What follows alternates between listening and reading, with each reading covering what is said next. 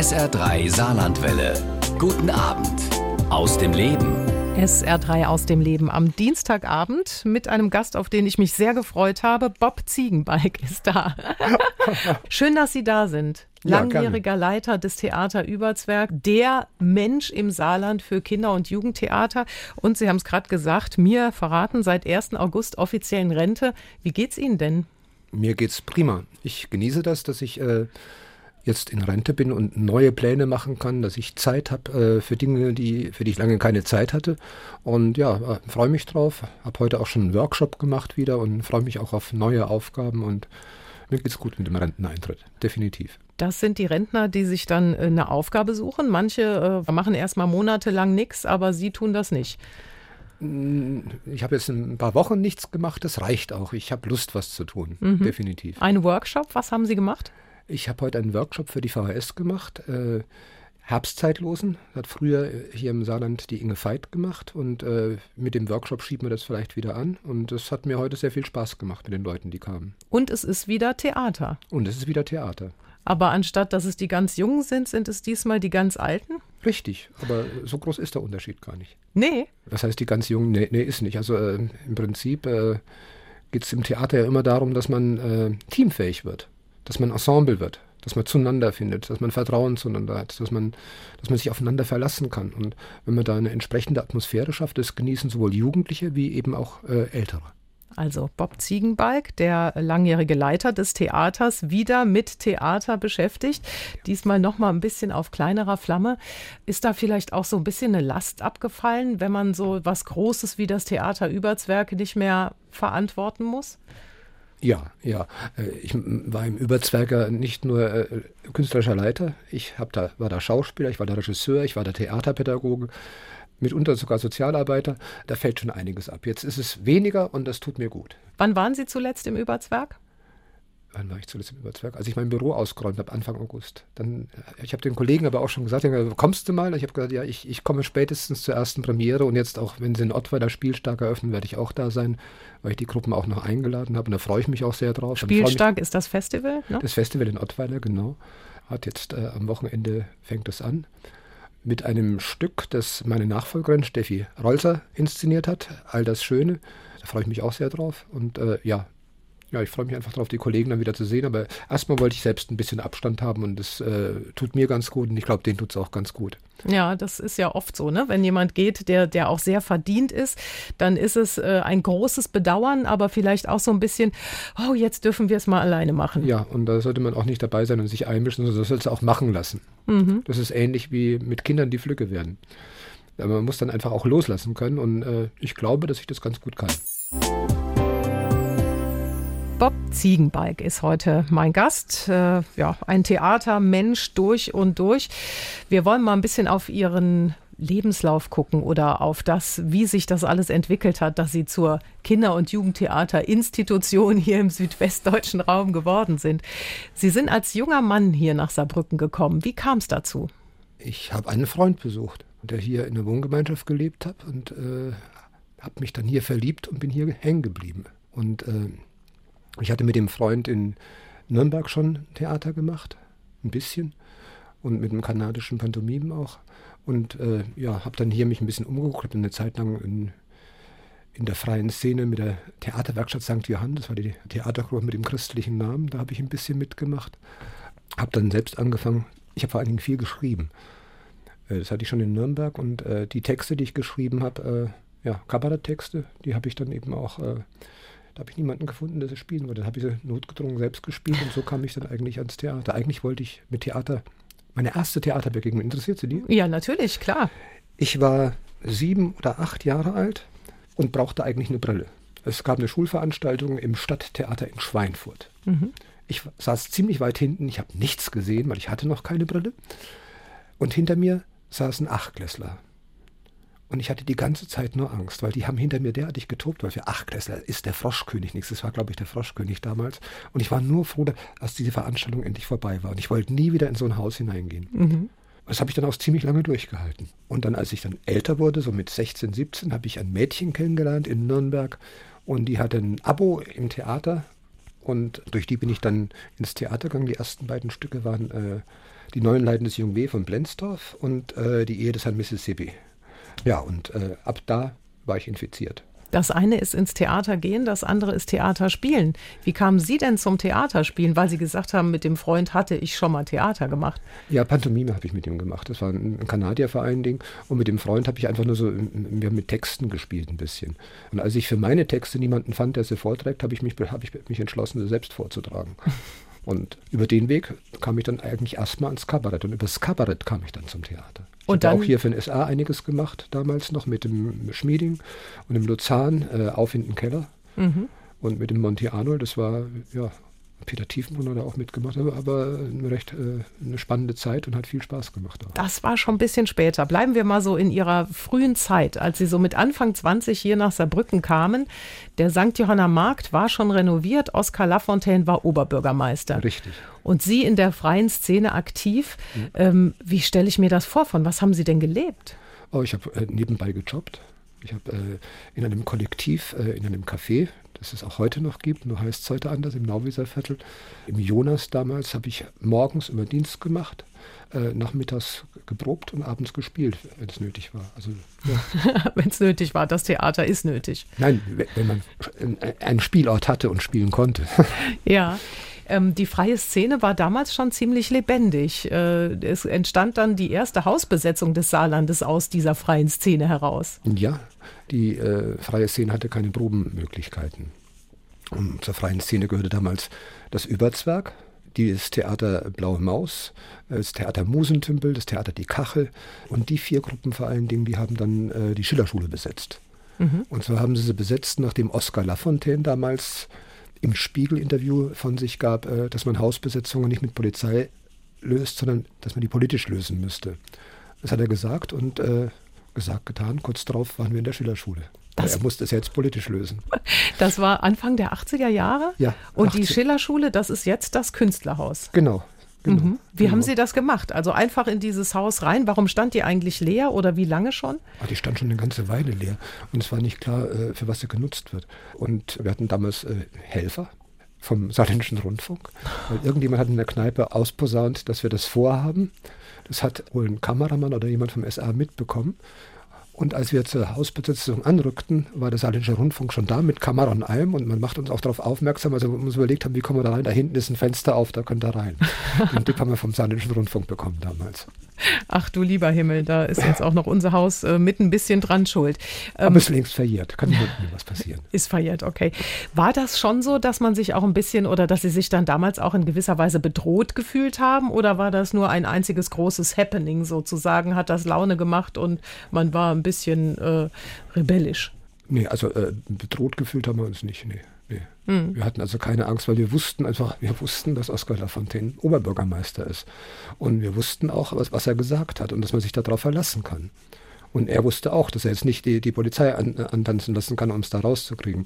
Und von daher war das äh, eigentlich ein, relativ entspannt. War das. Also es war kein, kein großer Stress. Wie lange waren Sie da drin? Haben Sie dann richtig da gelebt oder einfach nur da drin geprobt? Ein, paar haben da auch ab und zu mal geschlafen, sicherlich, aber, aber im Wesentlichen waren wir da sechs Wochen drin. Und dann bekam man, was wir laut nicht sagen durften, und da kam im Austausch eine andere Schule. Mhm. Äh, offiziell hieß es einfach nur, es gibt andere Möglichkeiten, aber in diesem Tausch sind wir dann auch raus und haben eine andere Schule bekommen. Mhm. Die Hasenberg-Schule in Fechingen. Und dann war sie da, die feste Spielstätte. Ja, dann waren die festen Probenräume. Mhm. Spielstätte war das keine. Ah, das war nur Spielstätte war es nicht. Spielstätte war es nicht. Zu dem Zeitpunkt gab es aber noch einiges an Spielstätten in Saarbrücken, was es mittlerweile nicht mehr gibt. Es gab das Echo-Theater noch. Es gab die Blaue Maus. Nee, da gab es die Blaue Maus schon nicht mehr. Es gab Stiefeltheater. Ja, es gab einiges. Mhm. das, was es mittlerweile nicht mehr gibt. Wie sind Sie dann zum Kinder- und Jugendtheater gekommen? Entstand das aus dieser Zeit? Gab es das da schon? Da gab es, äh, das Überzwerg gab es schon. Das Überzwerg hat sich, äh, 78 gab es äh, das erste Konzept für das Theater Überzwerg. Äh, und ich habe die natürlich auch kennengelernt alle. Wie bin ich dazu gekommen? Eigentlich äh, hatte ich es nicht vor. Kinder- und Jugendtheater zu machen, sondern ich hatte hab Kabarett gemacht, ich habe dann auch äh, Geschichtenerzählerprogramme gemacht, das Ei des Kolumbus und, äh, und äh, vieles mehr. Und äh, dann haben mich die Überzeuger aber gefragt, ob ich nicht einen Stückvertrag möchte. Für was heißt denn Liebe, dieses Aufklärungsstück? Ja, klar, kann ich machen. Und dann noch zwei andere Stückverträge. Und dann erfuhr ich, dass ich Vater werde. Und dann haben mich die Überzeuger gefragt, ob ich nicht fest einsteigen möchte. Und da ich vorher ja mein, mein Verdienst sehr äh, ungleichmäßig war, es war mal viel, mal wenig, äh, dachte ich, okay, wenn du jetzt äh, Vater wirst, musst du gucken, dass da was Regelmäßiges reinkommt. Und dachte ich, okay, dann machst du das mal. Mal gucken, ob es dir Spaß macht. Und das hat es. Das hat es. Das war es einfach. Das war es einfach. Und ich muss sagen, dass ich diese Arbeit in all der Zeit sehr, sehr gerne gemacht habe. Wir haben gehört, Sie sind damals ans Theater Überzwerg gewechselt, sozusagen, weil Sie Vater geworden sind. Da hatten Sie jetzt mal eine ordentliche Anstellung. Ähm, Sie sind gegangen vom Theater Überzwerg als Leiter. Wie war denn der Weg dahin? Weit gefasst. Als ich im Überzwerg angefangen habe, war das Überzwerg noch ein Kollektiv. Ja, also Entscheidungen wurden gemeinsam getroffen. Die entsprechenden Organisationsgespräche dauerten auch entsprechend lange und es gab ganz, ganz viele volle Aschenbecher. Dann war es so, dass einige äh, keine lange Perspektive bei Überzwerg hatten. Und haben wir überlegt, was machen wir? Wer hat eine längere Perspektive? Wer möchte äh, da längerfristig was machen oder aufbauen? Und dann sind wir praktisch gewählt worden, Detlef Krämer damals und ich, also äh, ausgesucht worden, weil ihr, dann macht ihr das mal. Ja, dann haben wir das mal gemacht und haben damit eigentlich nicht mehr aufgehört. Mhm. Theater gespielt haben Sie zu dem Zeitpunkt Texte geschrieben. Wie kam es dazu, dass Sie auch mit den Kindern gemeinsam gespielt haben, also dass Sie diese Jugendclubs eröffnet haben? Da muss ich ein bisschen länger ausholen. Ich ja, habe äh, 1983 das erste Mal für damals der Saarländische Volksbühnenbund, äh, heute Verband Saarländischer Amateurtheater, die haben einmal im Jahr einen Jugendwochenlehrgang. Und damals hat mich der Hans-Heinz Becker hat mich mitgenommen äh, als, als Referenten. Und Hans-Heinz Becker äh, war Architekt und hat äh, viel im Amateurtheaterbereich gemacht. Und er hat mich mitgenommen als Referenten und 83 äh, und äh, da hat man auch mal eine Wanderung gemacht und die, die Kids waren irgendwie gelangweilt und da habe ich angefangen, Geschichten zu erzählen. Und das fanden die ziemlich gut. Und daraus ist dann auch ein Programm entstanden, das ich dann jahrelang gespielt habe, nämlich das Ei des Kolumbus. Ne, äh, ähnlich wie Dario Fos Geschichtenerzähler habe ich da Geschichten erzählt. Und als ich dann beim Überzwerg war, sogar noch als mit Stückvertrag, durfte ich sonntags in den Stiefel. Und äh, ich habe dann diesen Jugendwochlehrgang fast 25 Jahre lang gemacht und auch dann später auch immer die äh, Referenten dafür äh, engagiert. Das war eine schöne Geschichte. Ich habe dann mit dem Kolumbus habe ich gemacht, weil ich äh, bei den Kids einfach äh, das Geschichtenerzählen gut ankam. Und da dachte ich, kann man für Erwachsene auch machen. Habe ich dann auch gemacht. Und beim Überzwerg habe ich dann direkt äh, sonntags morgens, weil eine Gruppe aus dem Jugendwochenlehrgang mich dann zu Hause aufgesucht hat, wir wollen weitermachen. Zuerst wollte ich nicht und dann habe ich mich aber ein bisschen geziert und dann gesagt, na gut, meinetwegen Sonntagmorgens kriegen wir den Stiefel, da können wir rein und ein bisschen proben. Und das war eigentlich der allererste Überzwerg Jugendclub. Und das war noch bevor ich Leiter des Überzwerg war. Als ich dann, die, die Kollegen haben damals gesagt, wenn du die Arbeit machen willst, selber schuld. Später dann habe ich dann äh, das direkt äh, zur Pflicht gemacht. Das ein Jugendclub gehört einfach dazu. Und habe dann den ersten Jugendclub. Aber der erste war wirklich äh, Sonntagmorgens und äh, Proben.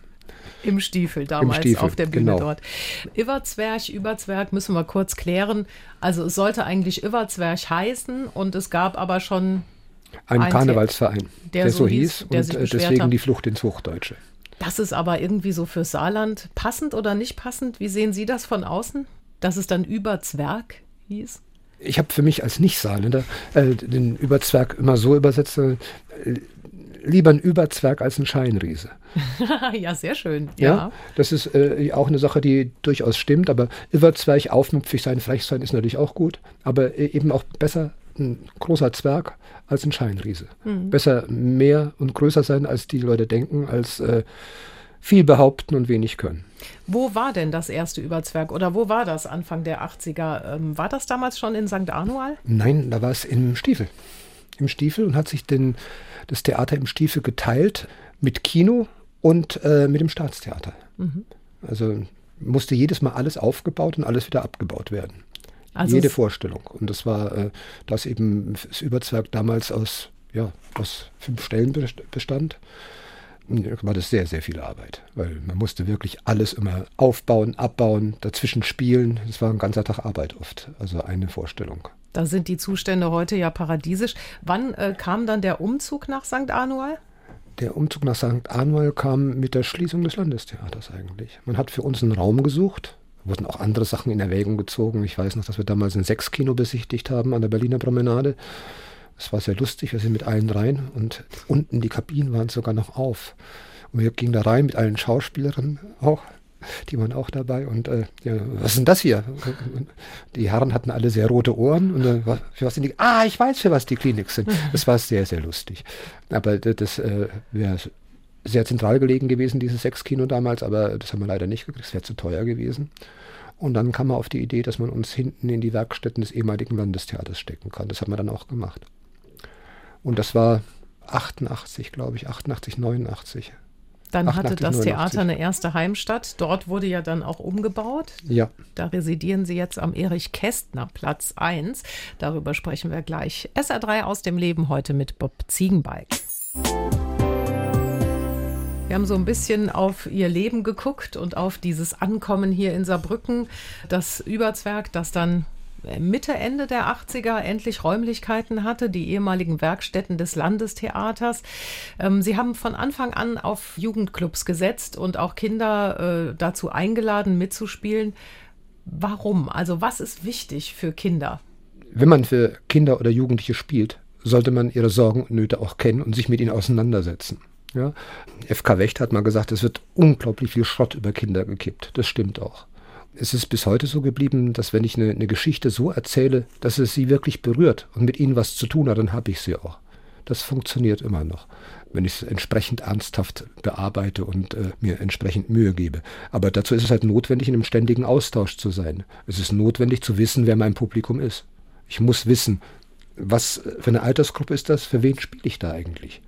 Das war mir immer wichtig und äh, ja, Deswegen war der, habe ich auch dann den ersten, als ich Leiter wurde, direkt äh, angefangen, eben dann wurden Jugendclubs selbstverständlich. Also ein Jugendclub erstmal, später sind es dann vier gewesen. Mhm. Und äh, ja, aber also und zwar altersmäßig gestaffelt, aber das hat alles sehr viel Spaß gemacht. Der Kontakt zu Kindern, der könnte doch auch anders entstehen, oder? Muss man mit denen dann Theater spielen? Der kann auch anders entstehen. Man kann mit denen auch Fußball spielen, natürlich. Ich habe auch äh, in der Ostschule eine Klasse vier Jahre lang begleitet weil ich es einfach wollte. Ich wollte wissen, wie spielt man mit kleinen Theater. Und da habe ich einen Lehrer gefunden, der auch mitgemacht hat. Und da habe ich vier Jahre lang, bin ich äh, jede Woche einmal in, in, in die Ostschule gegangen, habe mit den Kindern Theater gemacht.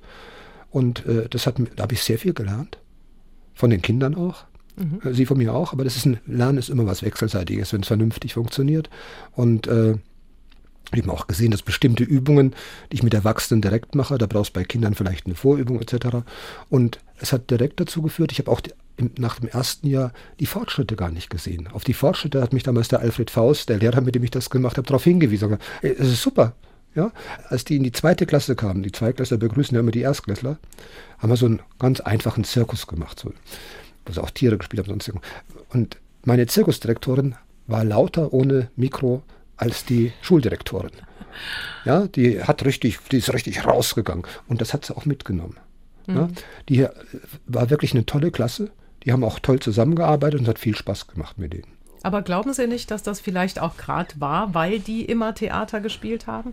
Das kann durchaus sein. Natürlich, das bringt was. Das bringt was. Im Theater lernen wir eine bestimmte Weitwinkligkeit. Wir lernen den Partner zu sehen, den Partner wahrzunehmen.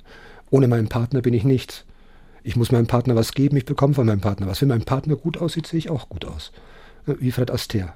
Der konnte ja sogar äh, beim Tanzen einen Garderobenständer gut aussehen lassen. Und dass der Partner eben wichtig ist und dass man auf den eingeht, das lernt man auf alle Fälle. Man lernt Team zu sein im Theater. War das für Sie eine Art Experiment? Äh, Sie haben das dann nur einmal gemacht, diese eine Klasse. Ich habe das vier Jahre lang gemacht und ich meine, dann hatte ich auch noch das Theater und ich hatte auch noch selbst zwei Kinder. Nee, das war ein, ein Experiment, aber ich habe ja dann weitergemacht damit. Ich habe dabei viel gelernt mhm. und äh, das dann versucht, dann auch später umzusetzen. Und im Jugendclub genauso, da, ja, da lernt man auch vieles, weil natürlich wollen viele direkt Schauspieler werden man muss den Mut auch zu haben, ihn, ihn, ihn, sie dann auch zu fordern und zu sagen, das ist nicht für jeden was. Jeder kann spielen, keine Frage, aber nicht jeder muss es beruflich machen. Mhm. Und äh, da muss man eben auch lernen, äh, zu sagen, Leute, es hat keinen Sinn, wenn du jetzt fährst, weil du machst nur die Eisenbahn reich jetzt und die Hoteliers. wenn du da sämtliche Schauspielschulen abfährst. Das muss man dann auch lernen, das zu sagen und, und das eben, eben zu vertreten. Das ist aber auch schon hart. Wobei, weil es ja gerade die Jugendlichen sind, die in den Jugendclub kommen, also die kommen ja freiwillig sozusagen ja. in dieser Klasse, die sie begleitet haben, mhm. äh, die mussten ja in Anführungszeichen. Nö, die haben sich gefreut, wenn ich kam. ja, Jedes ja, Mal. Also. Es wird ja gespielt auch. Ja. Im Theater hat das mit Spielen zu tun. Und äh, das sagt ja Max Reinhardt schon äh, in seiner Rede an, an die Schauspieler 1927, glaube ich, sagte, schaut Kindern zu. Kinder haben eine unglaubliche Vorstellungskraft. Da wird dieser Sessel wird plötzlich zum Taxi. Ne? Das Kissen wird zum Flugzeug, das alle Himmel durchfliegt. Und das ist reinstes Theater, sagt Max Reinhardt, der große Max Reinhardt. Und er hat recht. Wir können von Kindern uns immer wieder was abgucken. Mhm. Ein Clown zum Beispiel, wenn wir einen anderthalb bis zweijährigen zugucken, wie der mit wie der was macht und mit welcher Selbstverständlichkeit er das Unmögliche immer wieder versucht. Da kann jeder Clown unglaublich viel von lernen. Es ist urkomisch, mit welcher Selbstverständlichkeit er das Unmögliche immer wieder versucht, bis es dann aber klappt.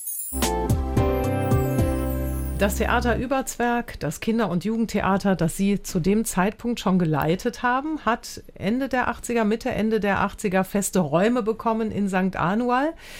Es ging stetig aufwärts, oder? Ja, das kann man nur sagen. Es ging stetig aufwärts, ja. Was hat sich denn verändert? Sie haben vorhin erzählt, dass Sie davor mussten Sie immer im, äh, Stie im Stiefel, da ja. gab es einen Theatersaal, da ja. mussten Sie immer abbauen und alles Auf. wieder wegräumen ja. und Proberäume waren ganz woanders. Und jetzt hatte man alles an einem Platz? Naja, Probenräume hatten wir immer noch nicht. Mhm. Die mussten wir uns dann leihen vom kleinen Haus des Staatstheaters damals noch. Aber wir hatten, mussten nicht mehr auf- und abbauen. Wir konnten auch mal was stehen lassen. Wir konnten auch äh, in Ruhe proben. Das war sicherlich von Vorteil. Wir waren mittlerweile auch mehr geworden. Acht oder neun waren wir damals, glaube ich. Und äh, hatten einen Techniker damals. Heute hat es über Zwerg drei. Leider keine drei vollen Stellen. Das wäre vielleicht noch schön, wenn es volle Stellen würden. Würde ich Ihnen von Herzen wünschen. Es ist leichter geworden. Und es wurden auch die Jugendclubs zur festen Institution. Die sind 30 Jahre alt. Seit 30 Jahren gibt es die äh, Jugendclubs. Das ist also 90. Das ist, äh, glaube ich, dann der erste offizielle Jugendclub. Der eine, von dem ich gesprochen habe, das ist noch länger her. Den haben Sie sozusagen noch in Ihrer Freizeit gemacht? Den habe ich noch in meiner Freizeit gemacht, mhm. ja, sonntags morgens, ja. Mhm. Ansonsten war es auch oft Freizeit, weil da, da, darf man nicht nach Stunden gucken, auch wenn man mit Jugendlichen arbeitet. Man darf, muss da schon, man kann da nicht einen Hammer fallen lassen. Wie man es im Theater auch nicht kann. Wenn, wenn die Truppe gut drauf ist, dann, dann macht man auch mal länger. Und manchmal muss man auch gucken, dass man, okay, jetzt gehen wir mal raus. Das funktioniert hier überhaupt nicht. Äh, wir müssen einfach mal einen Kopf freikriegen und dann geht man mit den Schauspielern über die Felder oder in irgendeinen Steinbruch und macht da was. Das kann auch vorkommen. Und äh, so eine Arbeit, äh, wo zu einer bestimmten Uhrzeit der Hammer aus der Hand gelegt wird, ist das nicht, definitiv nicht. Und mit den Jugendlichen hat es immer Spaß gemacht. Mhm. es kamen immer sehr talentvolle Leute zu uns. Mhm. Und wir haben ja dann auch eine Elevenstelle eingeführt, was eine sehr spannende Sache war. Das heißt, wir haben, wenn sich jemand diesen Beruf wollte, und wir es ihm auch zugetraut haben und äh, er auch gearbeitet hat, durfte er ein Jahr lang bei uns mitmachen.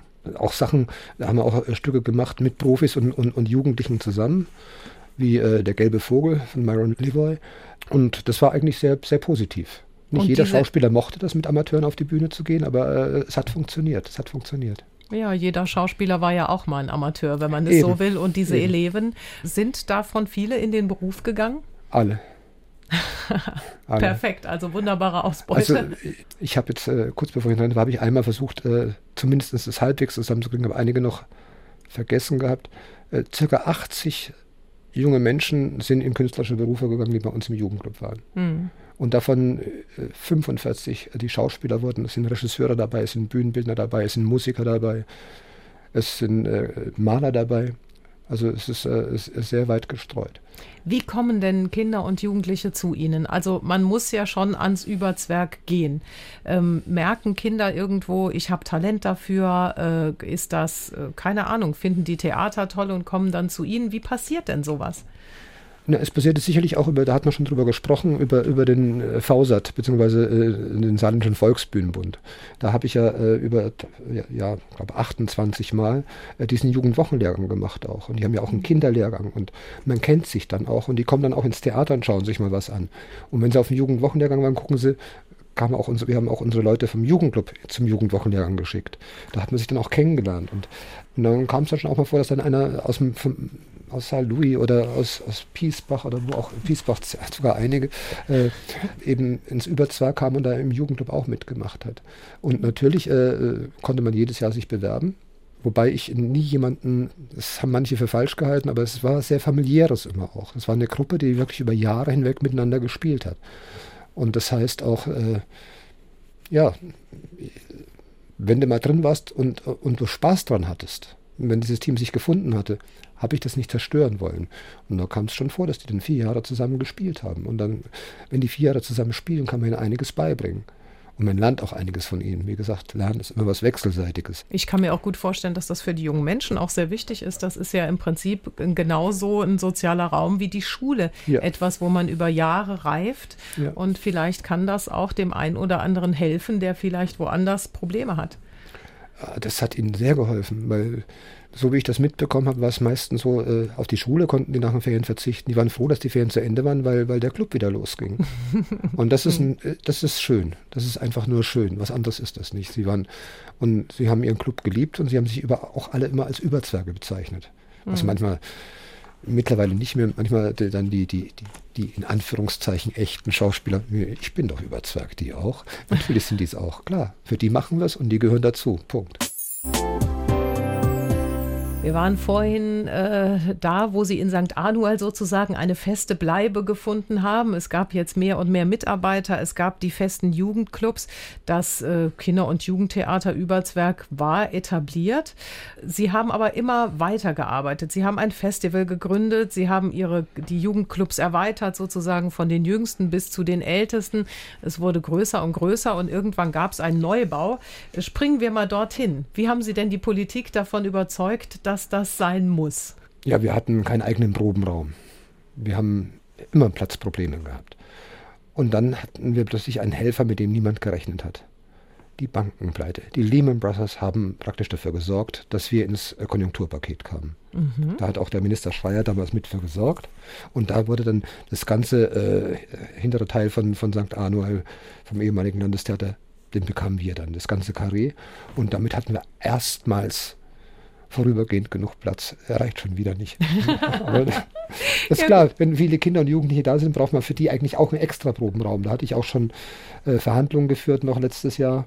Da war auch mal ein Gespräch der Pinguisinbau, aber es hat sich leider zerschlagen weil wir noch wirklich eine Räumlichkeit eigentlich für die Jugendclubs bräuchten. Mhm. Aber ja. es ist ein sehr schönes äh, Ensemble, also Gebäudeensemble, ja, ja, äh, gruppiert sich um einen Platz und ihre Adresse ist Erich Kästner Platz 1. Und äh, da an dieser Adresse haben Sie auch maßgeblich mitgewirkt.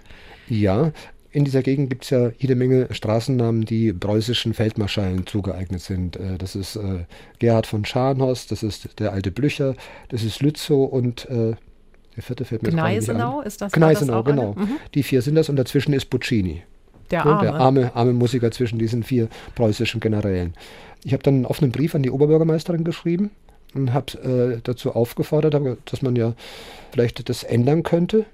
Und zwar äh, die Namen von Kinderbuchautoren nehmen könnte, nämlich äh, Erich Kästner, Mark Twain, Astrid Lindgren und äh, Antoine de Saint-Exupéry man könnte ja drunter dann schreiben, äh, vormals äh, Gerhard von Scharnstraße, der preußische Heeresreformator von Bis, damit der geneigte Leser das eben auch kapiert, aber drüber die Kinderbuchautoren, die würde jeder kennen.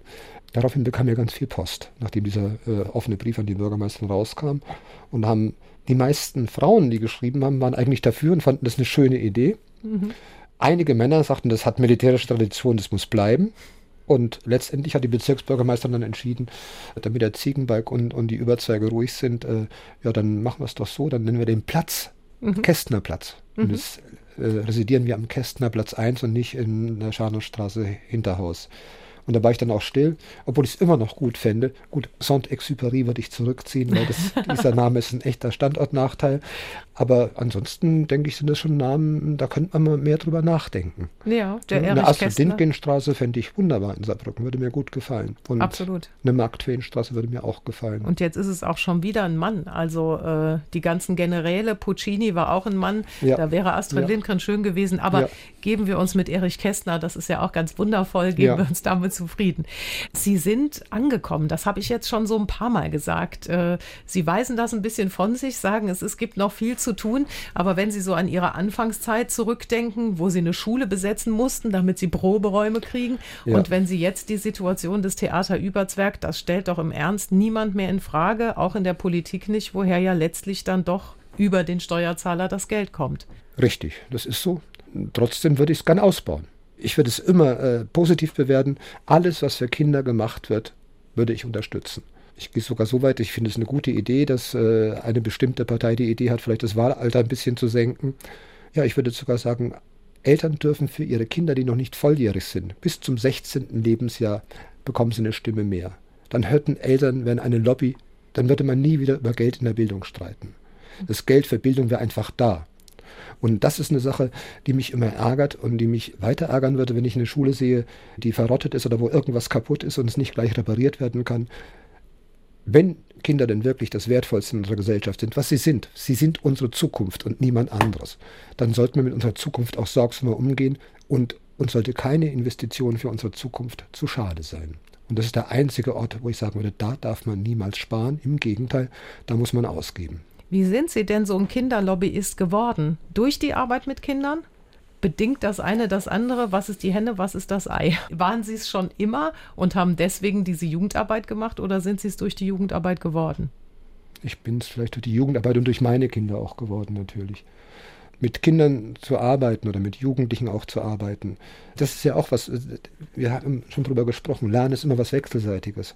Und Intelligenz, sollten auch Erwachsene endlich mal begreifen, ist keine Frage des Alters. Ich habe schon viele junge Menschen getroffen, die klüger waren als ich. Ja? Sicherlich nicht alle, aber einige habe ich getroffen, definitiv. Und wir hören hin, Kindern nie, nie richtig zu. Die Erwachsenenwelt neigt dazu, sehr schnell zu sagen, na, warte mal ab, bis du alt genug bist. Und das ist dumm. Wir, wir, sollten uns Kindern viel mehr zuwenden. Wir sollten unsere Arbeit auch so einteilen, dass Menschen, die Kinder haben, sich auch die Zeit haben, sich Kindern zuzuwenden. Weil Kinder sind ein unglaublicher Schatz in vielerlei Hinsicht. Und äh, sie erinnern uns auch immer wieder an das, was wirklich wesentlich ist.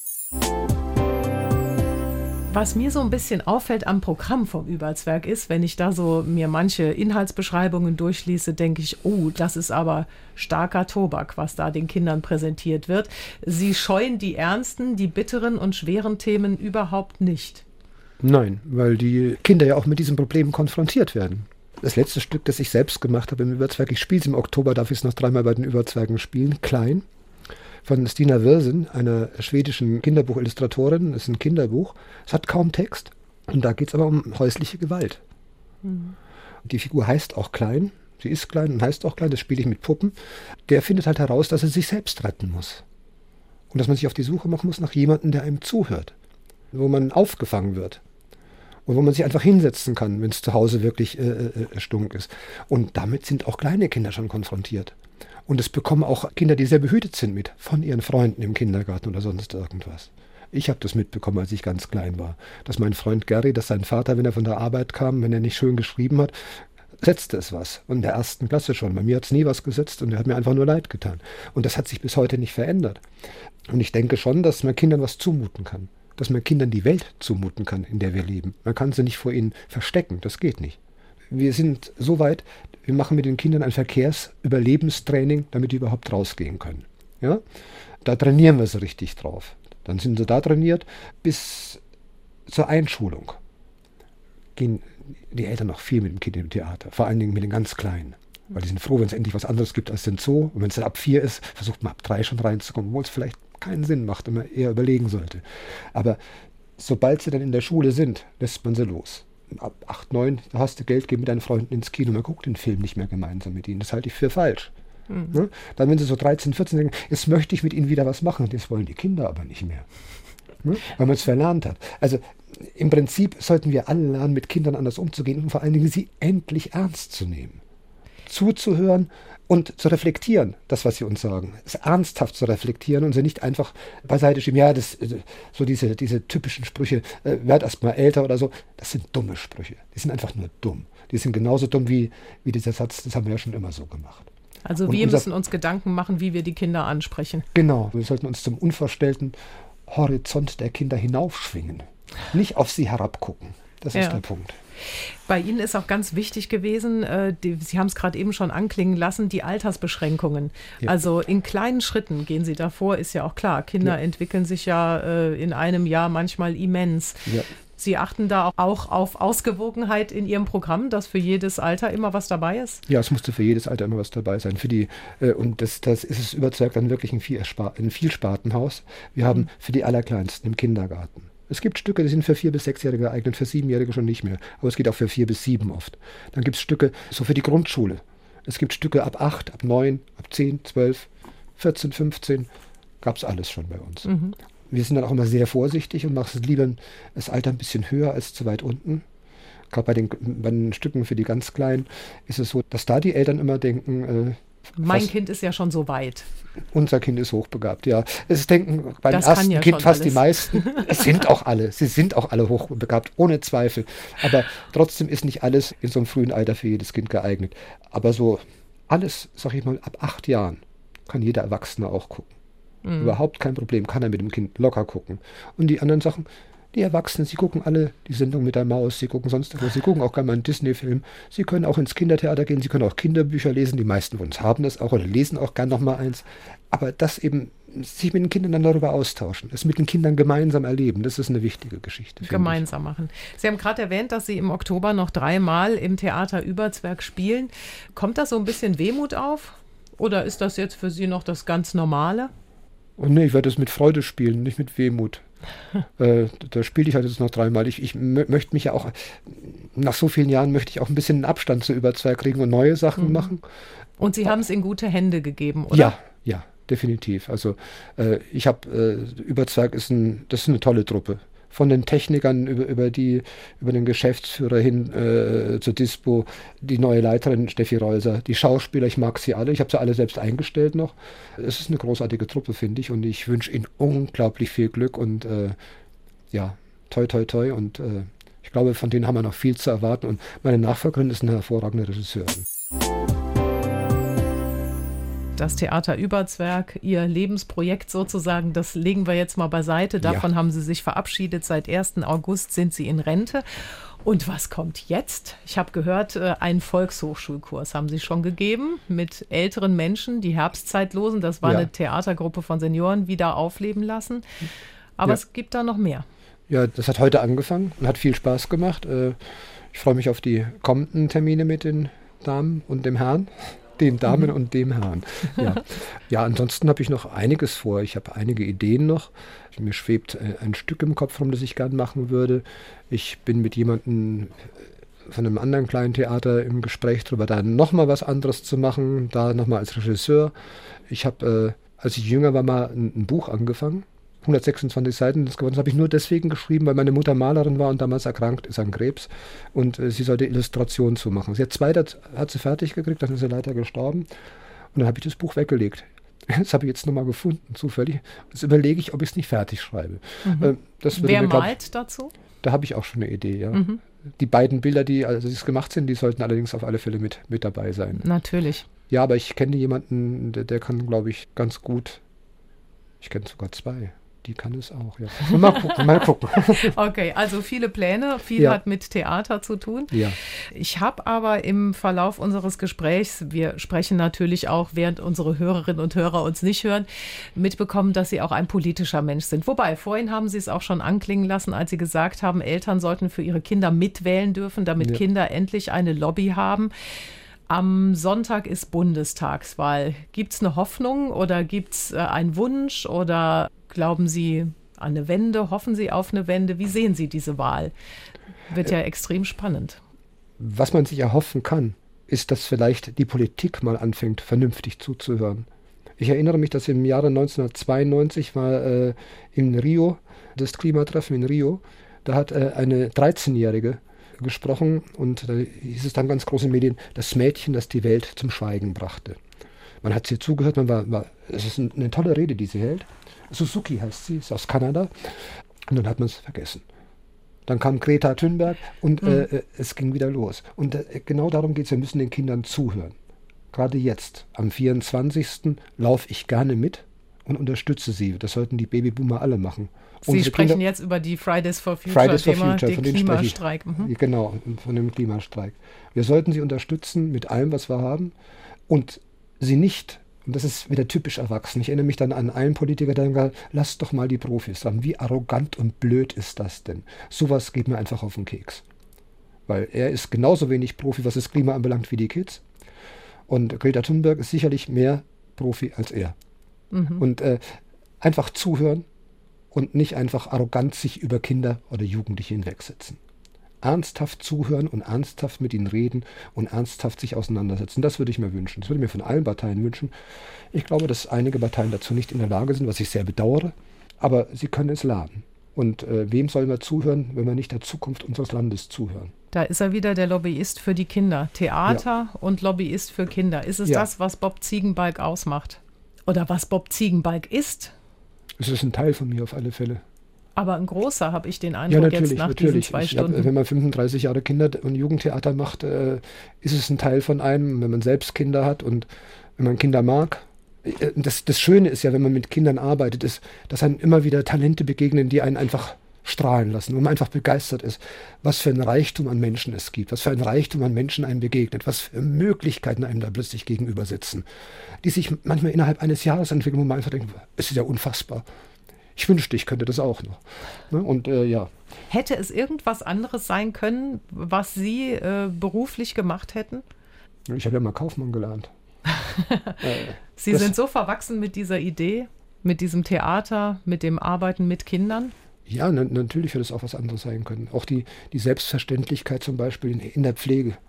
Ich hatte mal äh, ja auch eine Diakonausbildung. Ich habe ja vieles gemacht in meinem Leben. Äh, Im Rahmen einer Diakonausbildung im Heim für geistig Behinderte, geistig schwer und schwerstbehinderte und auch in einem äh, Heim für Langzeitkranke gearbeitet. Und die Selbstverständlichkeit zum Beispiel, weil auch das ist, ist eine Sache, äh, wir hatten damals äh, in Nürnberg auch, sind wir mit den, mit den Rollstuhlfahrern ins Kino gegangen. Und wir haben sie dann auf, auf, auf die Hinterräder gestellt und sind gerannt, weil die das auch wollten. Man hat uns beschimpft ohne Ende etc. Äh, aber für die war das schön. Ja, also, also auch da einfach, äh, wie gehen wir miteinander um? Wie gehen wir miteinander um? Wie kommunizieren wir miteinander? Das Theater ist ein Ort der Kommunikation, wo man sich austauschen kann. Wenn man miteinander spielt und probt sicherlich, man muss sich die Zeit dafür nehmen. Man muss aufpassen, dass das Theater einen nicht so fesselt, dass man keine Zeit mehr dafür hat. Das ist mir auch passiert. Man muss sich immer die Zeit dafür nehmen, so wie man vor jeder Probe, früher habe ich immer gesagt, vor jeder Probe muss man erstmal einmal miteinander gelacht haben, dass alle gemeinsam angekommen sind. Und dann fangen wir an zu proben, weil dann kann es ja effektiv werden. Direkt anzufangen und jeder bringt sein Zeug mit, das bringt es nicht. Und das denke ich bis heute.